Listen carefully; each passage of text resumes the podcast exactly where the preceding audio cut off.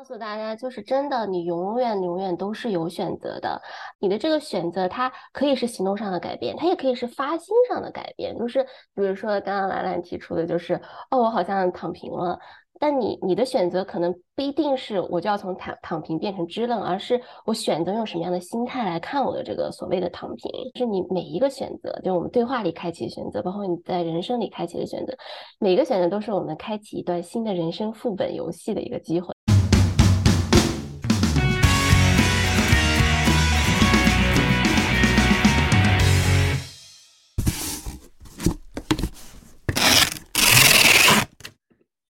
大家欢迎回来这一期的雅痞不痞，我是阿水。Hello，大家好，我是兰兰。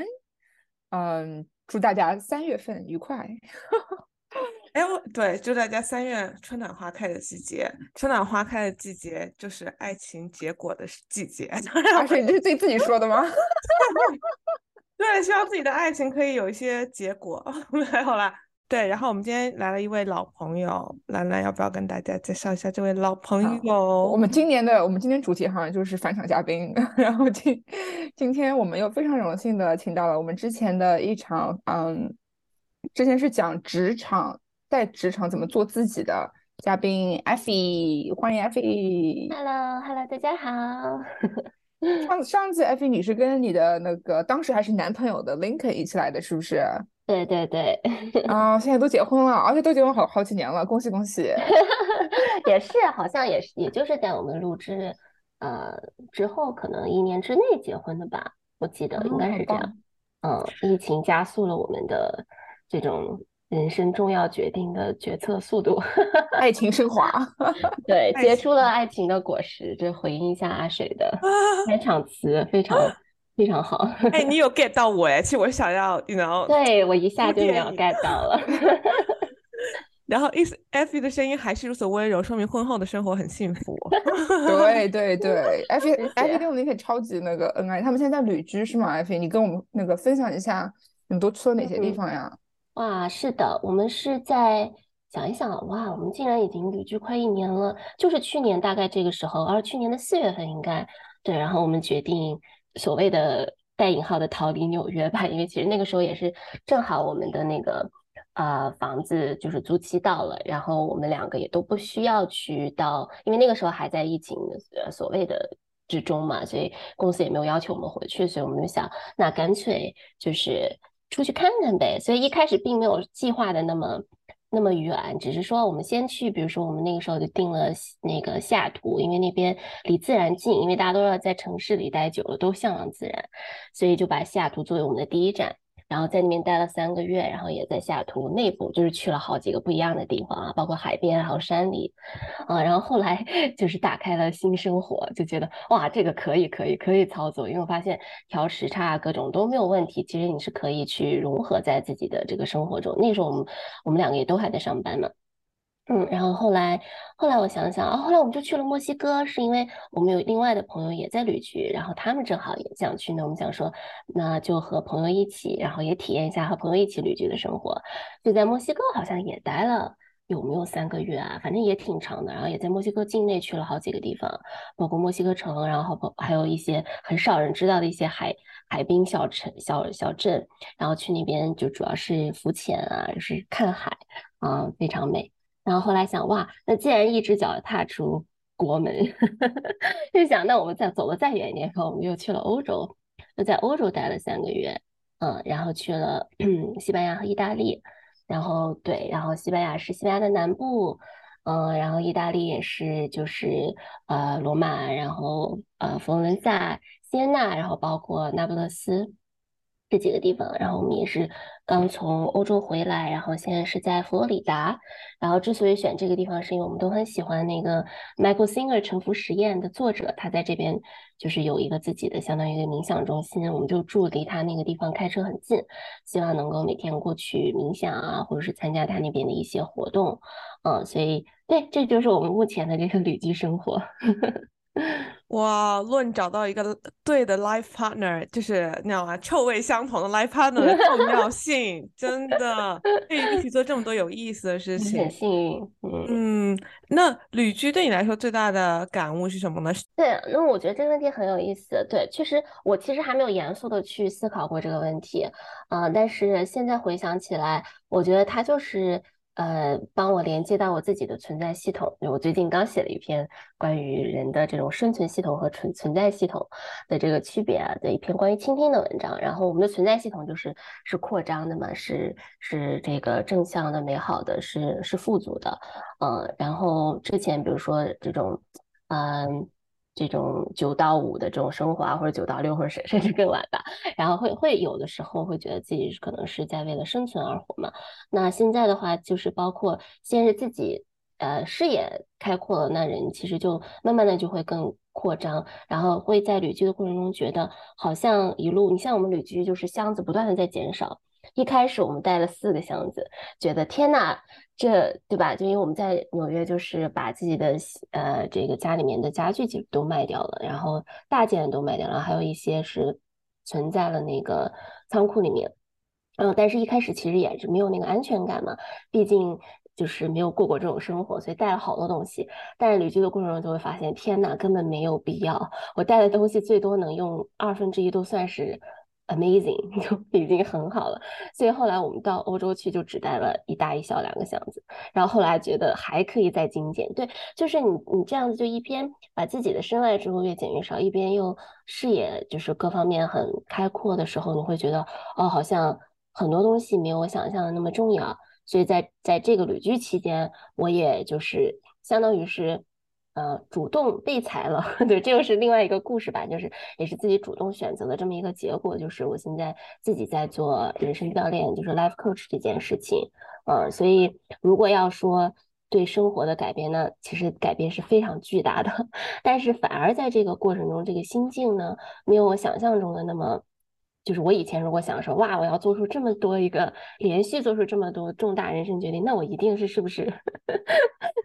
就是吃错药了或 怎么样，对吧？但是后来在这过程中发现，哦，它是自然而然发生的啊。当然，发生的过程中你一定会有心态的波动，因为都是很新的体验啊。但是它没有我想象中的那么好像，哦，我一定要达到某一个。层级一个境界，我才能做出下一个越层级的决定。不是的，好像 它发生了，然后就发生了啊。所以我觉得回看这一年，过去这一年还是发生了蛮多变化的。嗯，我觉得艾菲跟林肯特别不容易。就像我的话，我就没有办法想象自己可以走出这一步。就是我是那种非常扎根在同一个地方，就就想待在那个地方，就懒得去折腾的一种。所以非常非常羡慕你们现在的生活。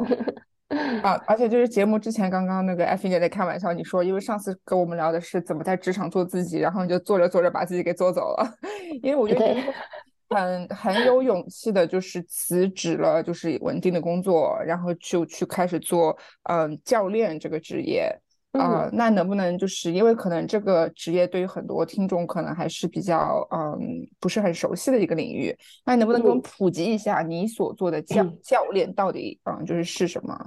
嗯，可以，可以，对，嗯，这个我所做的这个教练呢，他呃，就是用英文讲是 life coach，呃，翻译过来叫人生教练，但是听起来，我觉得这个翻译有一点有可能会让大家产生误解，因为很多人会觉得，哇哦，人生教练，那你是不是可以去像人生导师一样给别人的人生指点迷津？完全不是这样啊，啊，但是我可以先说一下，就是我我认为的，因为呃，教练这个。呃，这个事业呢，就是当然，教练是一个，你也可以把它看作一项技术，就它就是一个提问和倾听为主的这样的一个技术，对。然后啊，但是呢，在这个技术之上呢，它也有很多的这种，比如说哲学的思考，所以也把它划分为也有很多不同的流派吧。就是大家如果我知道兰兰也也有在就是呃从事教练这项工作，所以它会有不同的这种流派之间的呃从。呃，比较顶层的一些呃呃哲思方面的一些区别吧。那我受呃我是我的培训呢是来自于这个叫本体论的这个教练，英文叫 ontological。呃，其实他就是关更关注的是人的这个存在状态嗯，所以这么说听起来还是很悬，对吧？但实际上呢，他也是就是，比如说我的来访者呢，在进到我们的这个对话里面呢，我除了就是倾听来访者他带来的这种挑战也好，或者他想要寻求的改变也好，我还要会关注到的是他整个人当下的这种生命状态，以及他理想的生命状态是什么样的。啊，所以我们在一起工作呢，他可能有一个大的背景，就是我们想要对这位来访者的这个提升到从他当下的这个生命状态提升到理想生命状态，这是一个大的背景。当然，在这个大的。这个呃所谓的雨伞之下吧，那这个来访者他可能每一次的呃对话，他都会带来不同的这些挑战，大大小小的挑战。那这些挑战就有点像珍珠一样，我们把它都穿起来，然后最后希望是能够让他再次把这个珍珠戴在身上啊，或或者怎么样，他就可以就是真正的达到自己一个理想的生命状态啊。我不知道这样说是不是，因为这是一个一个比喻，呃，然后还有另外一层呢，就是。可能大家也会好奇，比如说教练对话、心理咨询啊，包括比如说，呃，人生导师 类似这样，或者说市面上也有的什么职业咨询啊，类似这样的，他们之间的区别。呃，我觉得这些区别的话，它。其实严格意义上讲呢，这些区别其实没有大家想象的那么黑白分明啊。但是我也可以就是可以从就是很宏观的角度说一下它的区别。就是你比如说大家呃经常就是现在好像也也挺流行的这个心理咨询，那可能心理咨询传统的心理咨询它可能更多的会关照一些就是呃来访者的这种情绪，然后包括从当下的这个情绪点，它可能会追溯一些以前的这种情节啊、童年的创伤啊、原生家庭啊等等这样啊。当然我知道现在的心理咨询也是，它有很多呃立足于当下，然后就是制定行动计划这样的一些技术流派都会有，呃，但是呢。呃，从一个广义上来讲呢，就是教练对话，它是默认你的心理是健康的啊，就是你不会需要，就是说心理方面的这种，比如教练他肯定是没有资质去做心理问题的诊断的，这是一个很重要的区别。对，但如果你比如说运用的这种倾听啊、对话啊、提问的这些方式方法，我觉得其实这两者的这个还是蛮相似的。啊，我特别喜欢的一个心理咨询师，我之前也跟他聊，他就说，他说如果把就是心理咨询，呃，如果把就是比如说来访者他们想要建房子啊，就把自己的人生看作一个房子，心理咨询可能能帮助来访者呢把这个地基提高，就是 raise the floor 啊，然后呢，教练呢是帮你在地基就是呃，其实也可以同步了啊，就是一边提高你的地基，一边呢通过教练对话来。提升高你的这个房顶，就 raise the ceiling，就它有一种这种感觉，就是它会呃希望你能够在一个相对稳定的状态下，然后更加的去实现这个人生想要的这种突破，嗯，然后它和这个其他的这种咨询的区别呢，就是在咨询的这种场域下，我们会通常默认，比如说你要去找一个职业咨询啊，或者商业咨询，就是我和兰兰，然后就是以前从事的这这个工作。就是我们是专家，对吧？就是如果你进到这个咨询的场域来，那我是也有责任为我的客户啊，就是比如说诊断他可能遇到的问题啊，然后帮他所谓的指出一条明路吧。那么教练这个逻辑是反的，就是他相信来访者是他人生的专家。啊，那这个就是很自然的嘛。啊，他最清楚自己的人生是什么样子的。那教练所做的其实就是像一面镜子一样，然后通过倾听和反馈，然后来帮这个来访者减少内耗，然后也让他看看自己。哦，原来我的思维习惯是这个样子的。哦，原来我也有这些思维陷阱啊。或者说通过来访者的一些他自己平时没有办法注意到他的表情啊、动作啊、身体语言，甚至这种能量场的这种变化，然后来帮助来访者自己看到。他脚下的路，然后包括他将来未来要走的路啊，所以我觉得大体上是是这么一个区别。嗯，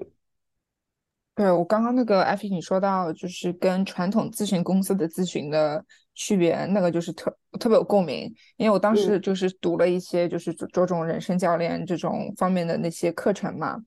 然后当时就对我来说是一个很难的一种思想转变吧，因为在咨询公司。那个客户付你很多很多钱，是为了让你给个 recommendation，给他们一个建议，对不对？你你是专家，但是在那个在教练的关啊和来访者关系中，你是那个倾听者，嗯，那个对方才是这个关系里面的就是打引号的领导者，对吧？他们是领领着这个路，你只是去倾听这样子，然后去啊就做点询问，然后所以就是嗯就是那个。那个角度就非常非常不一样。所以当时我也是花了很久的时间去转变，就是这个嗯想角度。嗯嗯，对，而且其实就是，呃，我一开始接触这个时候也是有一种想要就是急于求成嘛，比如说啊，我要马上的转换这个视角，那我的来访者提出任何问题，我都要说不行，不能回答，因为这不是教练。但是现在呢，因为做的时间久了，然后也知道，其实我们刚刚描述的也是一个非常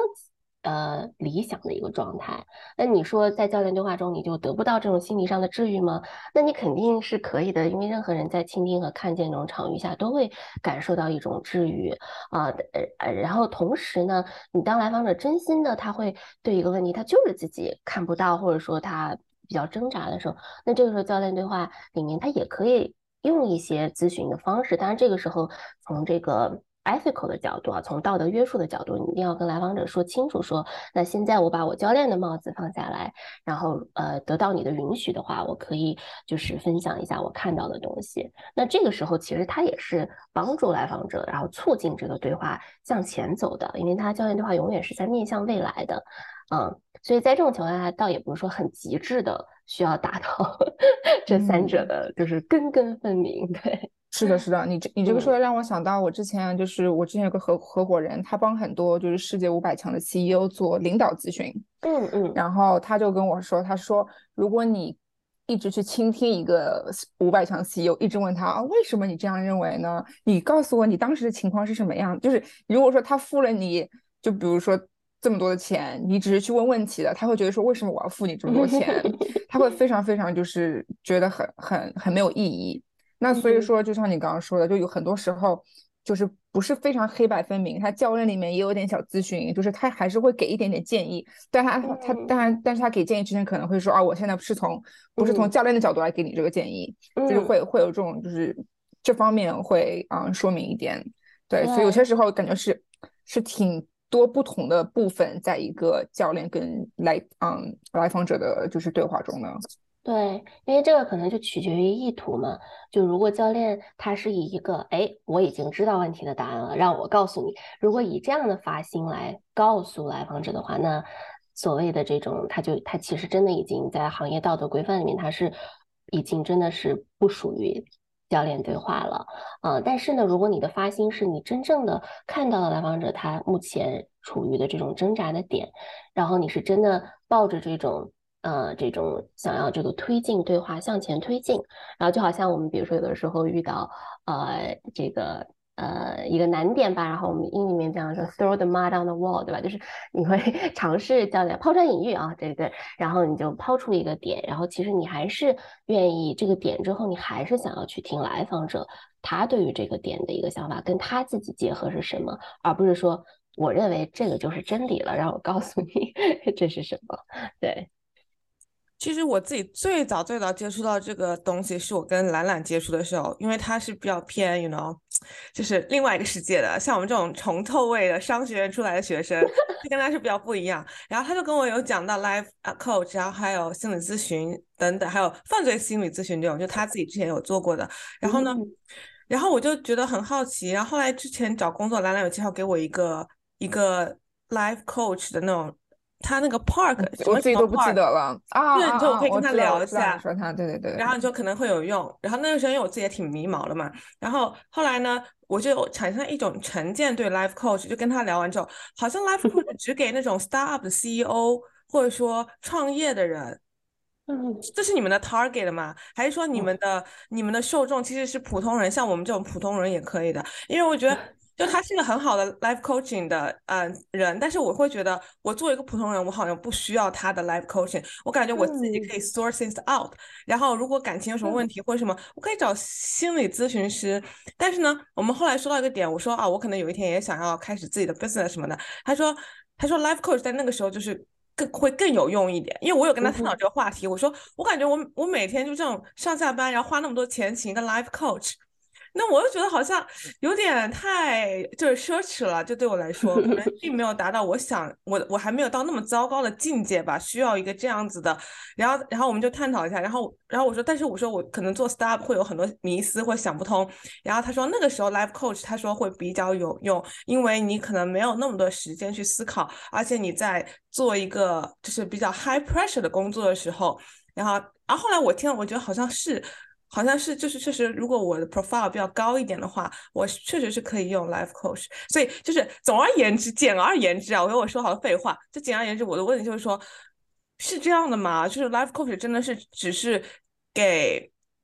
这种就是什么 C level 或者说呃创业的 founder 啊这种人群，还是说你们其实对口的人群是像 therapist 一样，就是 everybody？对，我觉得阿水这个问题也特别好，就是每个教练他可能做到一定的层次的时候，他会慢慢的就会发现，哦，我好像确实比较吸引这一类型的客户啊，或者说这一类型的客户，我服务起来，我也觉得他们能够从我这里得到更大的这种支持。呃，但是呢，我觉得，呃，对我个人来说，起码在我现在的这个客户群体中，就是他们真的就是代表了各种各种类型的。你比如说，你昨天因为看了一下你们的这个提纲，然后我还想了一下，我说，哦，就是从啊我开始做到现在，我的这个客户大概都是一个什么样背景的？那其实上班族还是偏多的，嗯，然后包括自由职业者，然后包括这个。呃，在在校的，比如说博士在读者，嗯，然后还有全职宝妈，对，就是，然后也有创业者，对，就是他的这个图谱其实是很广的，嗯，但是我发现确实就是能够真正的就是跟我做，因为我比较呃做一些长期的嘛，就是因为在我的人生教练的这个。呃，这个所谓的方法论里面吧，我认为一个人想要产生这种真正的实现生命状态的改变，它不是一蹴而就的，它肯定不能通过一两次、两三次，甚至三四次你都没有啊，这个不会产生这种非常非常巨大的改变。因为其实教练对话，它最有力量的是你在对话和对话之间，你去把你从对话里听到的东西，然后到生活中去实践，你一定要有实践，否则的话，可能一次对话。就是一个 nice conversation，就是一个好的对话，就就 that's it，对吧？仅此而已。嗯，所以就是说到这儿呢，其实我自己做到现在，我也认为，就是我经常也跟我的就所谓的潜在客户会说，我说，呃，我们不需要教练也可以过好自己的人生的。就是一定要相信这个，然后我我一一每次都在跟我的客户强调的，就包括啊，就是在我的对话中也是，就你永远都是有选择的啊，千万不要觉得好像我一定要什么样子，然后我不得不或者说我应该怎么样，不是这样的，你永远都有选择。那么。所以你去寻找教练的这种支持，它其实是个支持系统嘛，对吧？在教练的陪伴下，你走过，比如说跟我跟着我的话，可能是四到六个月，甚至一年，就跟着我的基本上都是长期客户，嗯。然后我一直跟他们说，但是当你选择了教练对话，那这个主动权是一定是在你手里的。你想让我们的这个对话的这个旅程是什么样子？这个这个是全部是在你的。然后我作为你的一个共创的一个伙伴，我们来一起在每次对话中一起来探索。但是回到生活中，你要不做，或者说你要是没有任何就是新的这种体验的话，嗯，可能呃你在我这里的投资也好或怎么样，你最后确实是会会比较失望的，嗯，那那这个是是我也控制不了的，所以我会我会一定要告诉他们，就是你在任何情况下都是有选择的啊，而且呢，其实我们作为教练也是总是。就最好的结果就是当我们的客户不需要我的时候，对吧？这是很理想的，对。所以，嗯，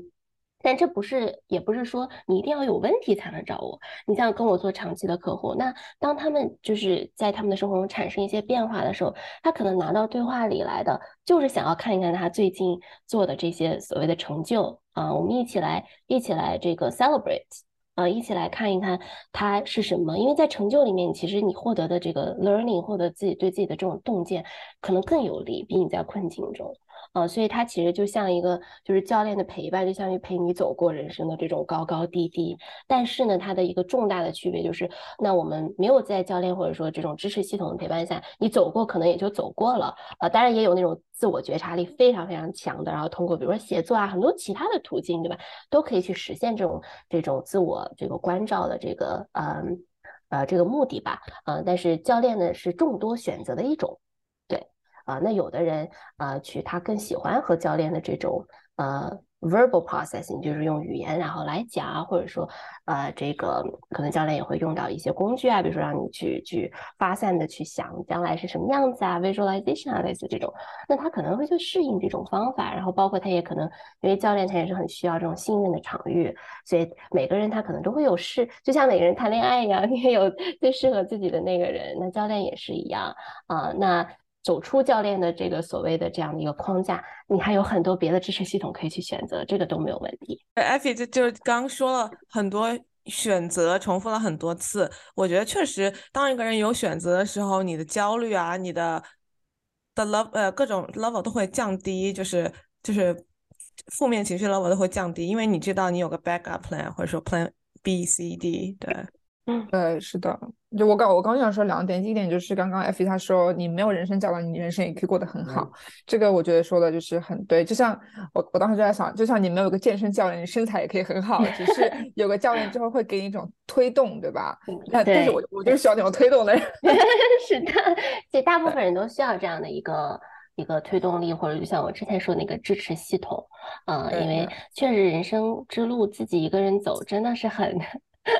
会产生各种各样的这种 困扰，对对对，对。然后刚刚刚刚第二点，我想说的是，就是刚刚说到选择嘛，我觉得其实对于我来说，就是人生教练或者教练，就是 in general，就是我当时我一个导师他跟我说，教练就是 help people unstuck，对吧？就是你感觉人生卡住的时候，嗯，你看不到选择的时候，嗯。然后你去通过教练帮你看到这些选择，因为有些时候我们的人生觉得啊，我的我的人生没有选择，我的人生或者只有 A A 或者 B，但是教练可以帮你看到 C D E F N G，对吧？就是可能就是可以通过这种探讨帮你看到这些选择，想想都觉得很美好，可以看到生活的 C D E F G。这个要看教练教练的那个能力，像艾菲就肯定可以。没有啦，其实任何一个人，呃，就是你进入这种深度对话的场域，尤其是对方他全然的在关注着你，然后是关注着你的一举一动啊，你说的语言。其实都会让你感受到那种力量，就是哇，对面这个人是全然接纳我的、信任我的，所以在这种场域下，自然而然的对方都可以去看到他生活的可能性。所以，甚至有的时候，你比如说在我的对话里面，可能整个过程我都没有说几句话，然后我坐到那个地方，然后我们产生了这样一个互相彼此信任、一个非常开放的一个场域，然后他可能来访者自己，他就会慢慢慢慢的，哦，我是我是可以呃去去找到这样的一个。呃，就像你们说的选项 C D E F G 的，然后他可能越想越激动，然后他可以把这几个选项全都列出来。那我我对吧？就是教练其实他的任务就是去去去听，然后听看他在这些这个选项当中，然后哪一些是他真的能看到他的那个能量状态是不一样，哪一些呢？他可能是因为一些社会的评价体系啊，各种不一样的评价体系啊，认为自己不得不选的。对他啊，是是一个非常有趣的一个共创的一个体验。嗯，哎，那 F 说到这个，这样对你的要求会不会很高？就是你，他们可能会希望我的 course 是有一个比较好的 experience，要不然你怎么知道有哪些选项 out there？right？，嗯，可能吧，但是，呃，我我这这一点呢，我我觉得我还没有，我坦白的说，我我并没有做过很深入的思考，因为也呃，好像是阿水也是第一个这么问我的人。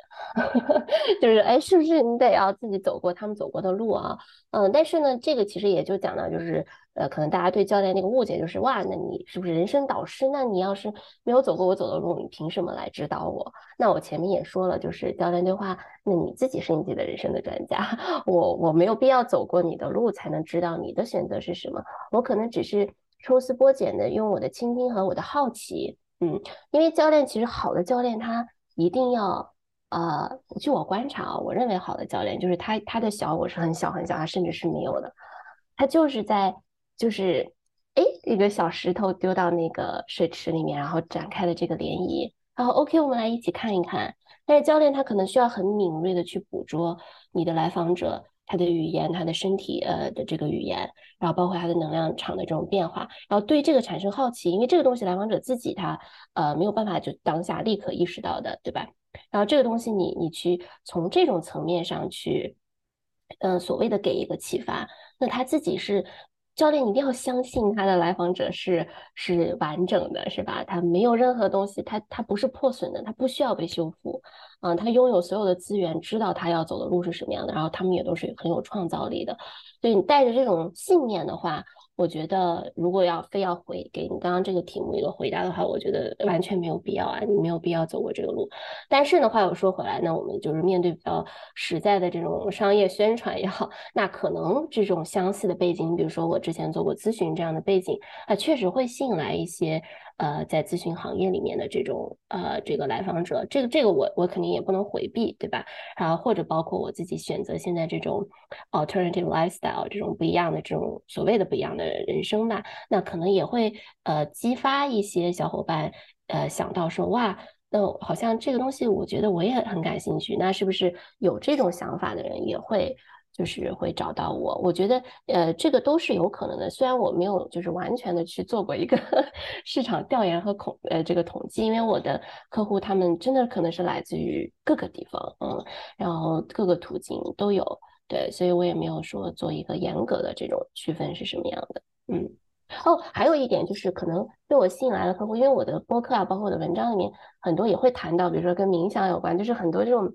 身心灵相关的吧，就是呃直觉性比较强的啊客户，好像也会也会呃这个吸引到我的这个场域里面。嗯，我觉得这个里面它背后肯定是是有这种人与人之间这种磁场相相吸的这个原理在的。对，所以其实你还还对那种提问题敏锐度的要求还挺高，对不对？就他说什么，你知道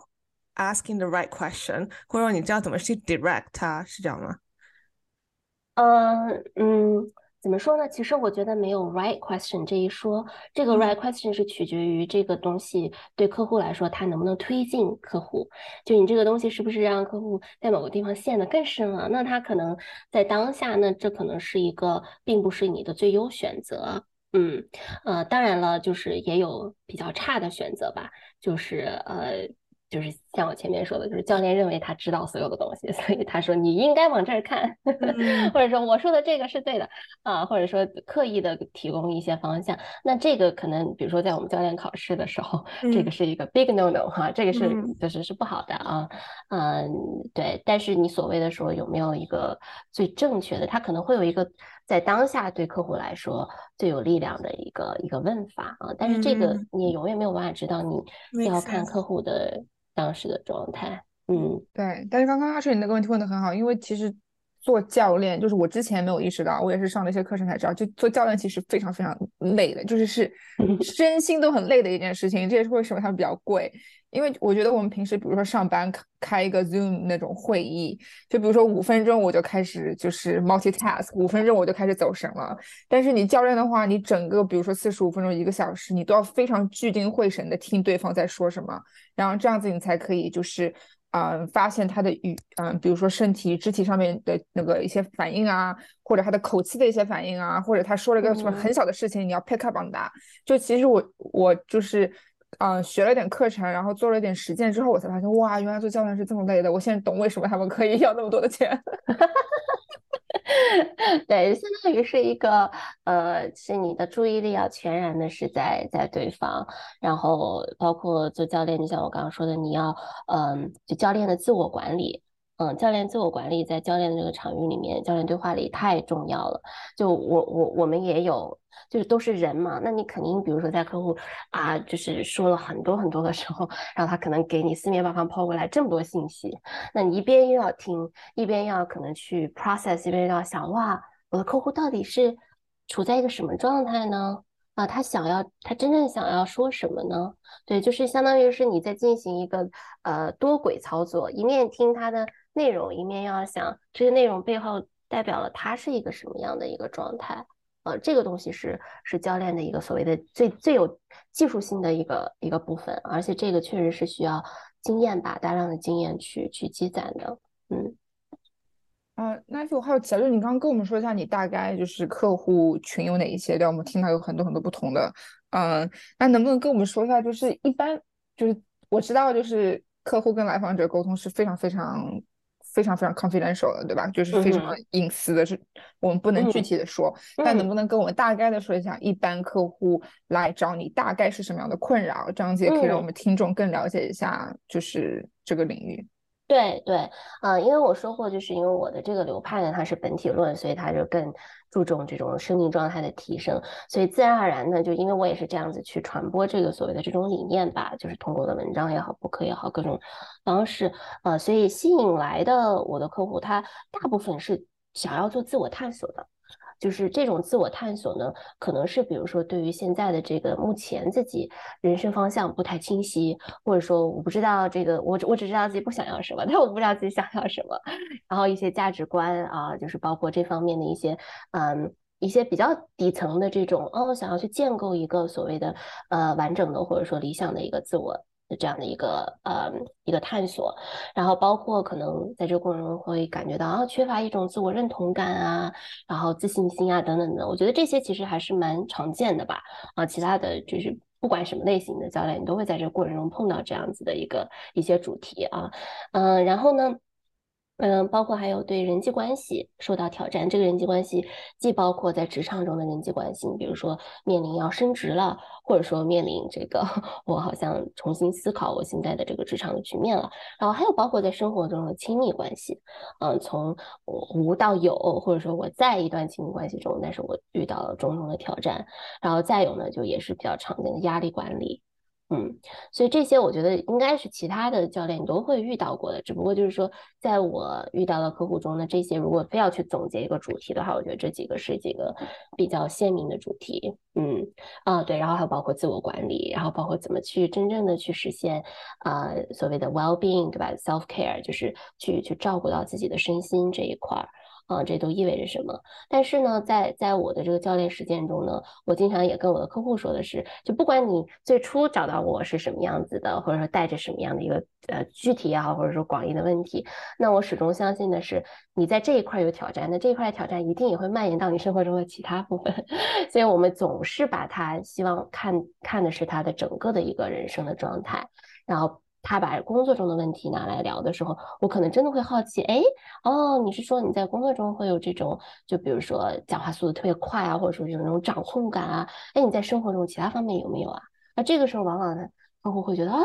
哎，你这么一说好像是，然后我们这个时候真的就是在看全局啊，他整个的这种人生状态的一个一个探索，嗯。就我想，我们听众应该有同样的，就是一些类似的疑难杂症需要被解决。然后我们可不可以就为今天来听我们节目的呃听众们一个小小的 红利？然后如果大家想探索的更多，可以找 If 来约一个就是什么 appointment。但是有没有一个什么呃小的嗯小的技巧能够分享给大家，让让我们听众也比较容易在现在这个时刻就可以去运用那些小技巧，让他们的人生更充实。嗯，可以，我能想到两个小技巧，哇，两个哇，太多了，怎么办？我只能分享付费，付费，付费，快快点约 Effie，这样子可以达到所有的小技巧。没有啦，就是小技巧。其实，我我这里介绍的小技巧，呃，你不一定是需要教练来达到的。对，因为我现在在做的这件事情，就是除了教练之外，我也在跟小伙伴们做一个社群类的这样的一个所谓的创业项目，就是我希望把教练这个东西就。呃，传播出去，它不一定是你非要付费一对一的这种，我们有其他的方式。那我啊，我简单的介绍两个吧，就很简单的一个呢，这两个因为我都用文章写过，所以如果小伙伴想知道更详细的，也可以去看这个文章写的写的写的非常的细啊。第一个呢，就是我们经常会遇到，比如说情绪上头的时候，有的时候我的客户，比如说进到我的这个 session 里面来，然后他就哇，我从何从哪里开始呢？我我先跟你就是全都说出来，那个时候你很容易看到你客户处在一个情绪比较。呃，就是上头的一个一个当下。那这个在当下呢，我觉得我自己总结出来的可能有一个所谓的四步走的这样的一个方法，你也可以自己去观察。第一步呢，比如说你意识到自己的情绪上头了，这个我相信大家都能意识到的。对，现在越来越多的人开始关注到情绪这一块儿。对，然后意识到呢，你第一步呢，肯定就是先要去学会去看到自己处在情绪状态下，你自己的。状态是什么样？这个状态包括你的想法、情绪和身体的反应，尤其是身体的反应。那在这种情况下，我经常跟我的客户会讲说：“哇，我看到你现在处在这个状态。那，如果你想象你体内比如说有个小天使跑出来，然后在那个头上盘旋，它可能是从一个高度去看你的线下的这个状态的话，你觉得它能观察到你什么呢？其实你在观察，你会发现，哦，原来我的肢体上面有很紧绷啊，或者哪里会有什么感觉。当你看到的时候，其实就是你接纳情绪的，呃，第一步就完成了。然后在这个过程中，你要允许自己让这个情绪去流动出来，嗯。然后这是第一步，呃，第二步呢，通常我们在情绪里面的时候，就是我们我客户也会讲啊，他有啊这样这样有好多 upset 的地方，我这里不好啊，这里觉得委屈了，那里别人不应该怎么样了。那这时候通常呢，都是我们在给自己讲讲一个故事，对吧？就是我们人是大脑是特别擅长编造故事的，呃，不然的话我们会会觉得。就永远都活在一个不自洽的过程中。为了让他活得自洽，我们总在编故事。所以这个时候我会邀请他们说：“OK，好像听起来你现在在，就是我听起来你讲述的是这样一个故事。这是在教练对话里，我会可能会会这样去问。那你自己在在这个情绪上头的当下，你也可以去，比如选择用笔写下来。”你的这些想法，你都把它写下来。写下来后，你就会发现这个背后肯定有有一套自己很完美的逻辑。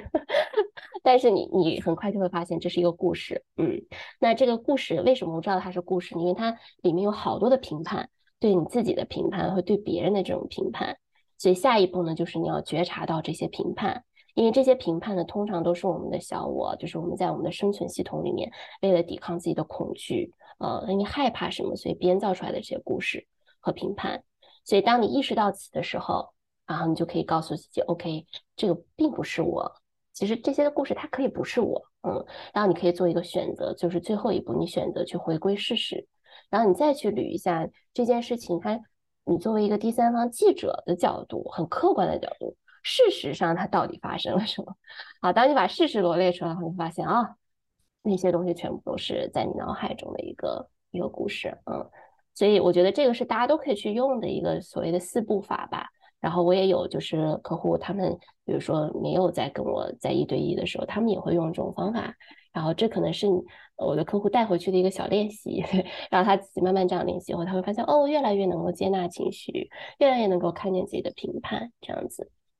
然后第二个小技巧呢，是我觉得也是一个。我的客户形容它是一个太阳般的技术，就是倾听，这个就是就是就是教练对话里最核心的技术。倾听这个东西，呃，也很有趣。就是我刚刚讲到这个生存系统和存在系统，其实就是生存系统会让你觉得紧绷，存在系统会让你觉得扩张，这是最最简化的一个一个说法吧。那我们在比如说你在亲密关系中啊，或者说你愿意呃真正坐下来想要去理解对方的时候啊，你可以在倾听的时候，嗯。去观察对方，你去不仅听他说了什么，你就去观察他的这个表情动作，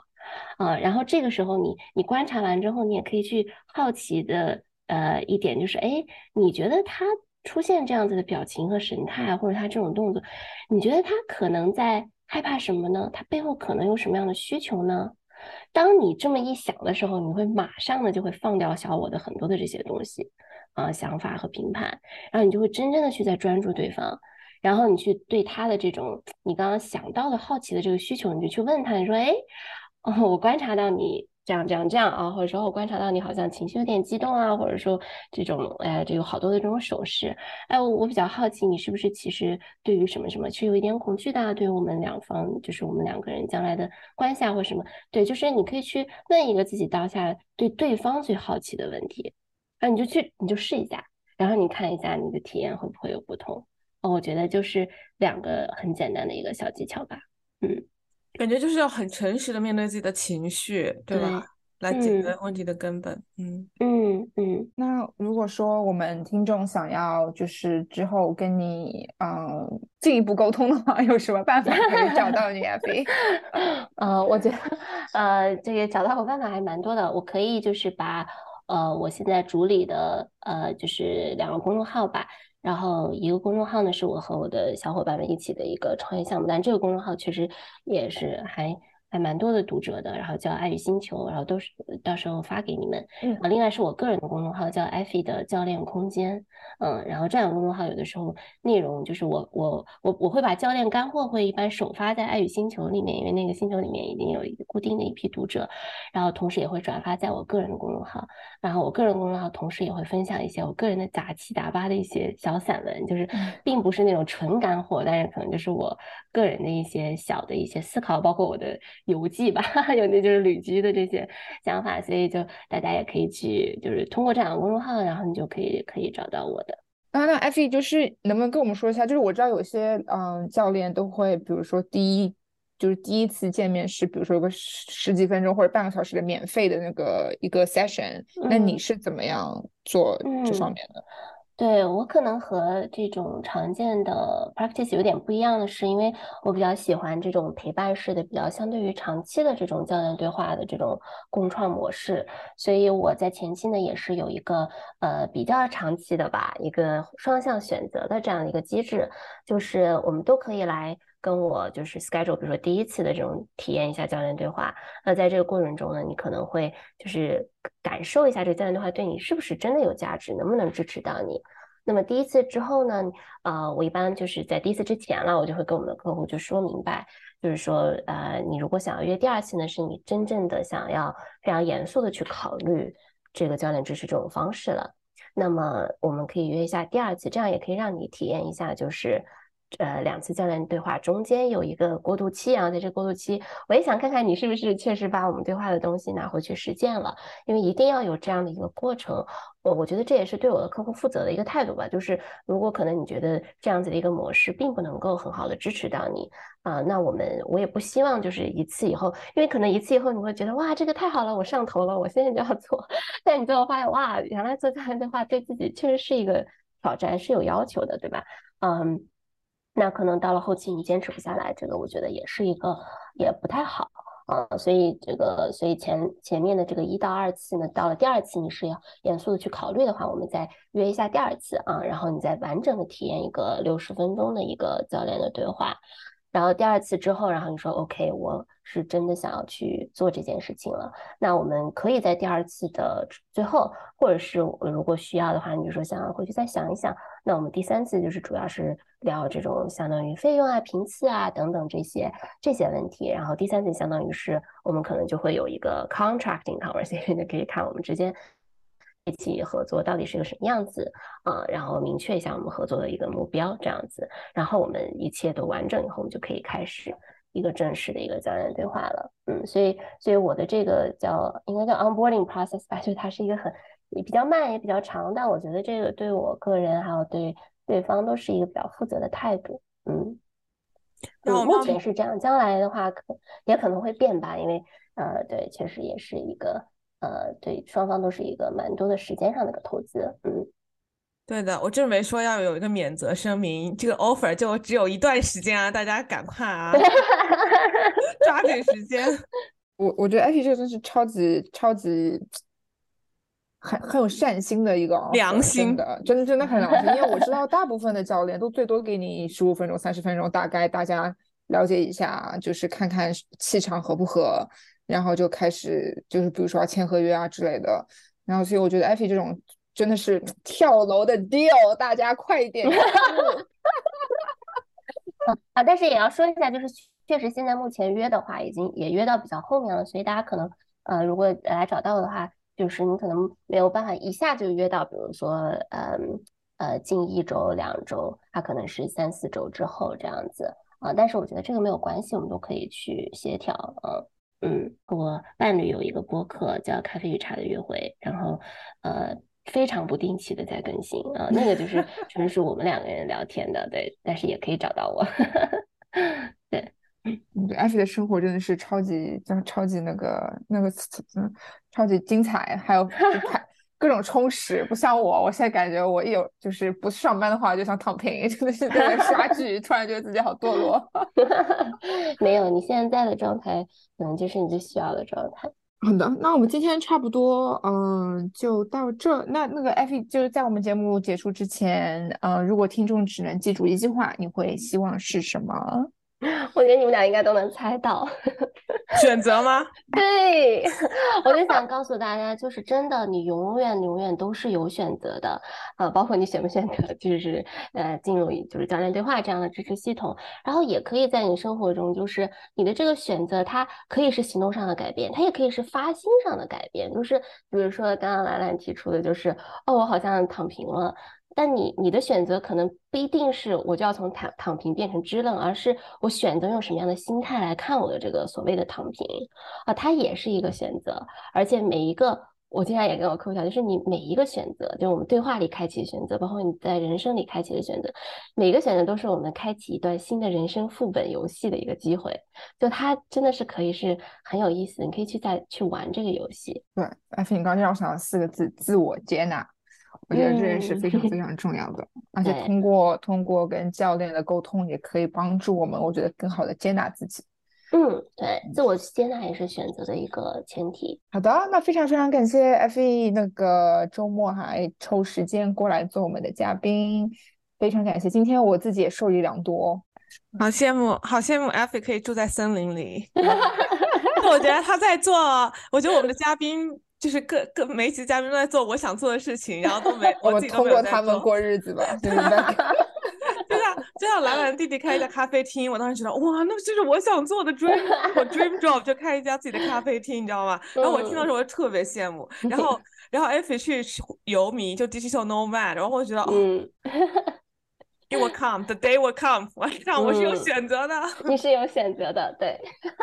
下下次请我弟过来跟你讲讲这个开咖啡厅的，就是那些苦辛苦，你就你就不想开了。可以让弟弟来录一集，真的。我跟我跟他我跟他说说。嗯，好的。那谢谢 Effie 今天来，然后希望 Effie 的新事业可以红红火火。哦，谢谢两位的祝福，也谢谢你们的邀请，让我把。啊，我对教练这个事业的 commitment 吧，这种，呃，我从他中间获得的力量传播出去，我觉得特别好，嗯，功德一件，耶耶，好棒的，嗯，好的，好，再次感谢 Effie，那好，那听众们，我们下期再见，嗯，对，我们下期再见，拜拜。